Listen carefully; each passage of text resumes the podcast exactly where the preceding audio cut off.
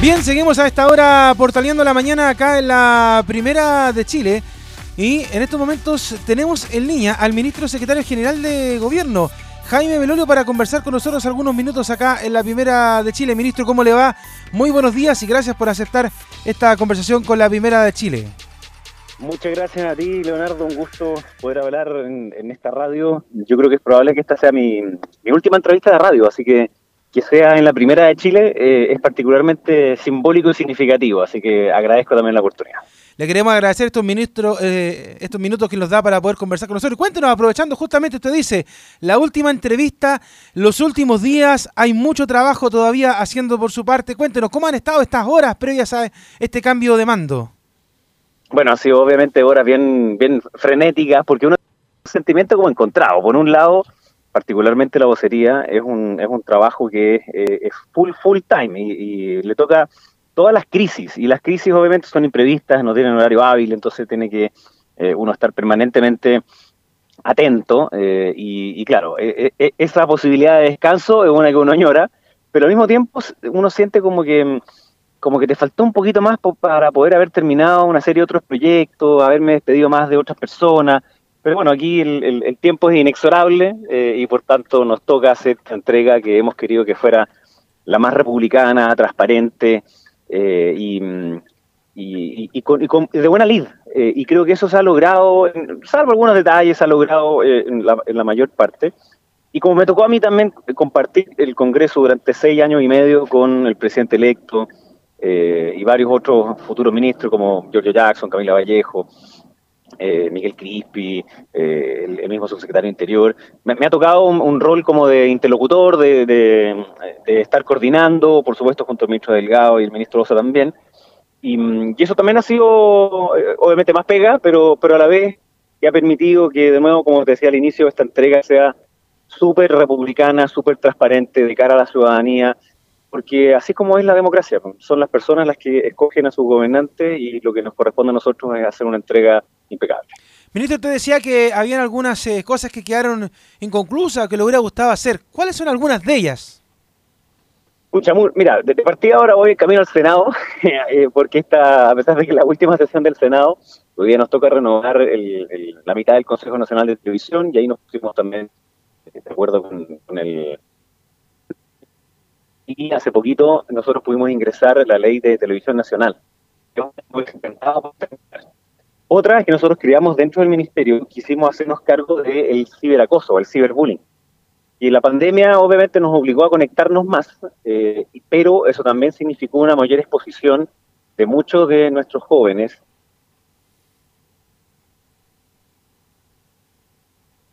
Esto lo, nombro también a, a raíz del 8M el día de ayer, en donde hay mayor, se hace mayor daño hacia las mujeres y también hacia la comunidad LGBTI. Eh, y eso lo quisimos estar, poner en el, ministerio y creamos un comité de, eh, ministros y me encantado terminar eso en una ley. Eh, eso también es otra cosa y creo que es súper transversal, así que va, va, a seguir adelante. Y, para no latearlo en el fondo, porque también hay otros temas que, que nos quedaron y con, en la importancia que tienen los, los medios de comunicación en el mundo de hoy las radios, los medios impresos, los medios digitales, la televisión, y resguardar a mí la libertad de prensa y la libertad de expresión, cuyo eh, límite no puede haber censura previa y cuyo límite es la dignidad de las personas expuestas. Entonces, hay, hay algunas cosas que estuvieron haciendo en Alemania, en, eh, en Nueva Zelanda, en Australia, en donde, por ejemplo, hicieron esta negociación con las grandes plataformas de redes sociales, eh, Facebook y de Google particularmente, porque hoy día el tema son los contenidos, y ustedes lo saben muy bien. Eh, y esos contenidos, a veces ocurre que las plataformas, las redes sociales, eh, los toma un tercero eh, y genera tráfico y por tanto gana plata porque tiene publicidad y no le da nada a quien generó el contenido. y eso es algo súper injusto. Entonces yo creo que eso también es un tema de discusión que quedó pendiente, pero del cual de todas maneras vamos a tratar de seguir aportando en el futuro. Ministro, ¿cómo han estado las reuniones con su sucesora en estos días ya previos al cambio de mando? La verdad es que súper bien. Em, cuando quisimos hacer esa primera entrega formal el día 21 de febrero, eh, y terminó, ese, partió ese día lunes y terminaron el día jueves, tal, tal como te mencionaba, salvo algunos detallitos, eh, la verdad es que todas las reuniones fueron súper francas, súper em, de, buena recepción de ambas partes, de buen trato, de entregar toda la información y estar disponibles a contestar las preguntas que quedaban. Y de ahí siguieron otras reuniones entre los subsecretarios, entre los jefes de gabinete, entre los directores de los distintos servicios. Eh, entonces ha sido una, entrega de varios días en donde a nosotros nos correspondía dar cuenta eh, y dar todos los detalles eh, que ellos necesitaran para poder el 11 de marzo asumir y, estar arriba del caballo al tiro. Y además una cosa que va a ocurrir es que toda esta información que nosotros entregamos también va a estar disponible para toda la ciudadanía, porque nuestra lógica es que sea absolutamente transparente y entonces que los mismos ciudadanos también puedan saber qué es lo que se entregó a cada uno de los distintos futuros ministros y ministras, subsecretarios, subsecretarias, eh, que, a los cuales les toca tocar, tomar esta posta, eh, que, es el Estado, y por supuesto hacer su programa de gobierno. Pero los gobiernos no parten de cero cada cuatro años, sino que parten también con lo que se ha hecho previamente y de ahí se construye, se cambia, se hacen cosas nuevas y nosotros esperamos que les vaya bien, eh, porque mm, yo lo digo sinceramente, si le va bien a los gobiernos, le va bien a las personas y particularmente a las personas más vulnerables. Eso también fue parte de nuestra impronta de querer motivar siempre el diálogo y en este caso de querer hacer una entrega eh, impecable. Estamos conversando con el ministro secretario general de Gobierno, Jaime Beloli, acá en el Portaleando la Mañana de la Primera de Chile. Ministro, hace instantes, antes de que conversáramos con usted, estábamos leyendo acá la información de una respuesta que entregó eh, su compañero Juan José Osa, ministro de las Express, respecto a los dichos de la futura vocera de la moneda, Camila Vallejo, que decía que la actual administración podría ser considerada una de las peores de la historia. ¿Qué, opinión tiene usted respecto a esto? Porque no ha sido la única persona, sino que gran parte de la oposición ha hablado en este último tiempo, incluso antes de las campañas, de esta situación. ¿Aló? ¿Se escucha ahí? Sí, ahí lo escucho.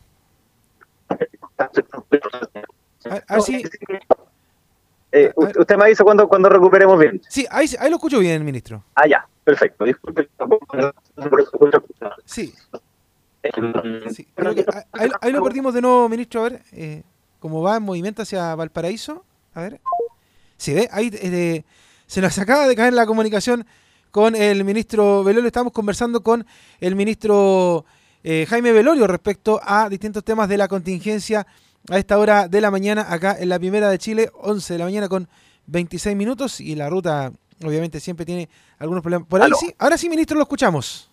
Ahora sí, claro, estaba difícil cambiarse de antena, así que ahí, ahí estamos listos. Eso. Le decía que, bueno, ayer nos, tocó eh, hacernos cargo en parte de eso y día por la mañana también junto al ministro Osa. Y yo lo primero es, hacer notar que, que, eso cambia el tono con lo que nosotros habíamos hecho y dicho durante todo este último tiempo, eh, en, esta lógica republicana de diálogo, de traspaso transparente. Eh, eso, eso es lo primero. Entonces se notó que hubo un cambio de tono eh, de parte de algunas personas que salieron a vocear, o, otra persona, futura ministra, dijo, ahora sí que sí va a haber ministra de la mujer, y, esa manera como de ningunear el trabajo eh, de otras mujeres en este caso y otras personas, nos parece que no, no, no es el tono correcto. Y en segundo lugar, tal como lo dijo el, ministro Osa y, me tocó a mí el día de ayer, yo creo que uno no puede entrar creyendo que se la sabe toda.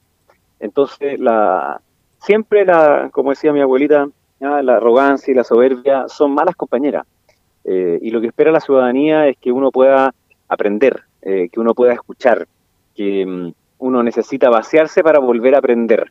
Y, entonces estar disponible a ese diálogo y ese cambio eh, es muy importante y no a través de esta como frase un poquito altisonante que espero que no representen al gobierno además, porque, mm, porque no nos hace bien esto de empezar a decir a dos días del cambio de mando, no, que ustedes son el peor, nosotros vamos a ser lo mejor, con nosotros sabemos y aquí, aquí te las traigo, Peter.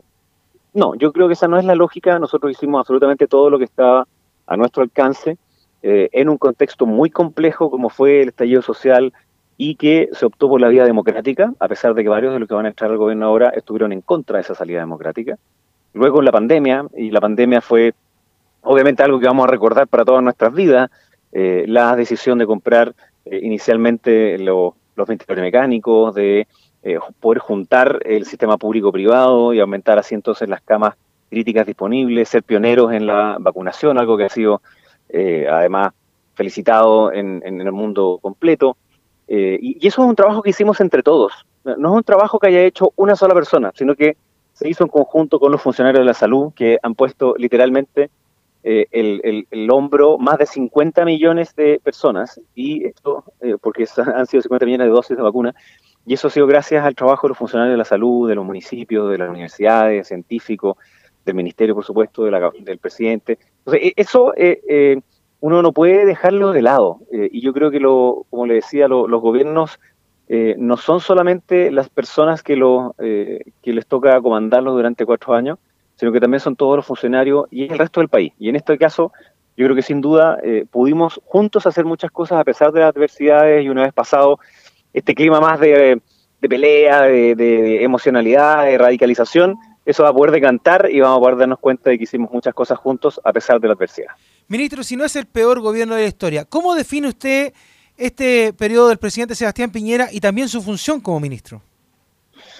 Bueno, este es un gobierno, como le decía, al cual le tocaron unos desafíos que, mm, no teníamos eh, memoria. Es decir, eh, nos tocó enfrentar la peor pandemia en 100 años, eh, nos tocó enfrentar además la peor recesión económica en 60 años y el estallido social. Entonces, eso se dio en vez de que antes se daba como en, en distintos tiempos o cada 5 o 10 años, ahora se dio todo junto en dos años. Y por tanto, había muchísima adversidad y lamentablemente nos ocurrió que eh, tuvimos una oposición que muchas veces fue muy, muy dura eh, y, y, no votaba absolutamente a todo que no. Y déjame poner un ejemplo.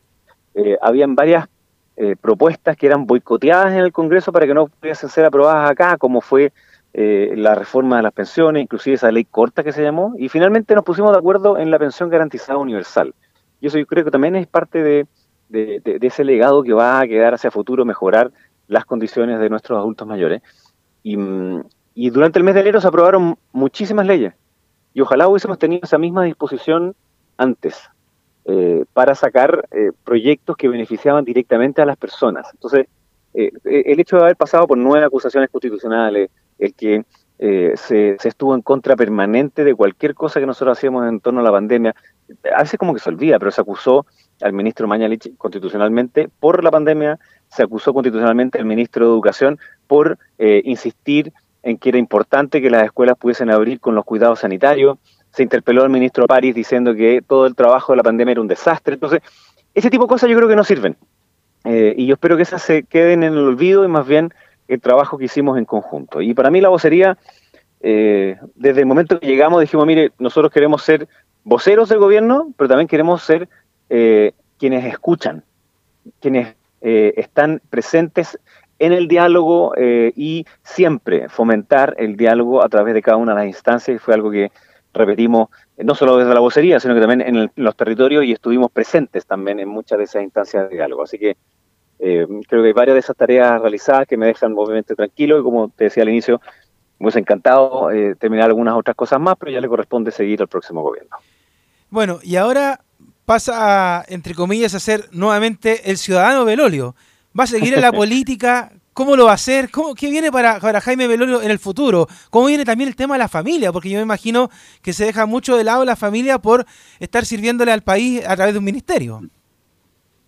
Mira, yo hace 11 años que estoy eh, en, política, eh, a full time, digamos. Eh, antes era de distintas maneras, digamos, pero eh, full time dedicado a, la política, ya sea como diputado que fui seis años y medio, eh, y ahora como ministro que voy a alcanzar a estar un año, siete meses y once días. Eh, y mm, obviamente quienes se resienten, como bien dice, es la familia, porque claro, yo tengo que estar pendiente de las distintas crisis, las distintas coordinaciones, pero eso significa quitar un poco de tiempo a, los familiares, particularmente a, los hijos. Yo tengo cuatro niños chicos Mm, y, obviamente quiero recuperar parte de ese espacio con, mis hijos, con mi señora, eh, por descansar un poco. Y, y, de todas maneras voy a seguir ligado a lo público. Lo que pasa es que lo público con mayúscula no es solamente lo eleccionario, no es solamente eh, los partidos, sino que también es la sociedad civil, es la academia, son los distintos espacios que nos permiten contribuir al bien público. Y, eso es algo que eh, voy, a, voy a hacer durante marzo, voy tratar de bajar un poquito las revoluciones y, ya en abril emprender esto, estos nuevos rumbos. Y por último, ministro, agradeciéndole estos minutos de conversando con Radio Portales, ¿Cómo ve a, Chile después del 11 de marzo? Usted ya siendo ciudadano, haciendo actividades quizás de manera privada, ¿cómo ve este Chile que está trabajando ahora en una convención constituyente, con un nuevo gobierno? ¿Cómo lo ve de aquí en más? A ver, yo creo que hay mucha incertidumbre para muchos chilenos. Creo que la última elección se trató un poco de eh, esa diferencia entre eh, seguridades, que mucho más allá de seguridad eh, de delincuencia, digamos, sino que de la capacidad de poder planificar por parte de la familia, de saber que si toman la micro a las seis y media de la mañana van a llegar eh, a las ocho y media o a las nueve a, la pega y, a la vuelta también va a estar esa posibilidad. E, ese tipo de planificación es súper necesaria en, un país, pero al mismo tiempo hay una fuerza muy potente del cambio de las lógicas políticas de pasado. Eh, y esas dos tensiones todavía siguen presentes. Creo que necesitamos un nuevo pacto social y eso significa un cambio constitucional, pero una constitución que permita ampliar las libertades de las personas y no limitarlas. Uno pueda expresar su proyecto de vida y no eh, que te impongan eh, una identidad eh, que tengas que hacer sí o sí.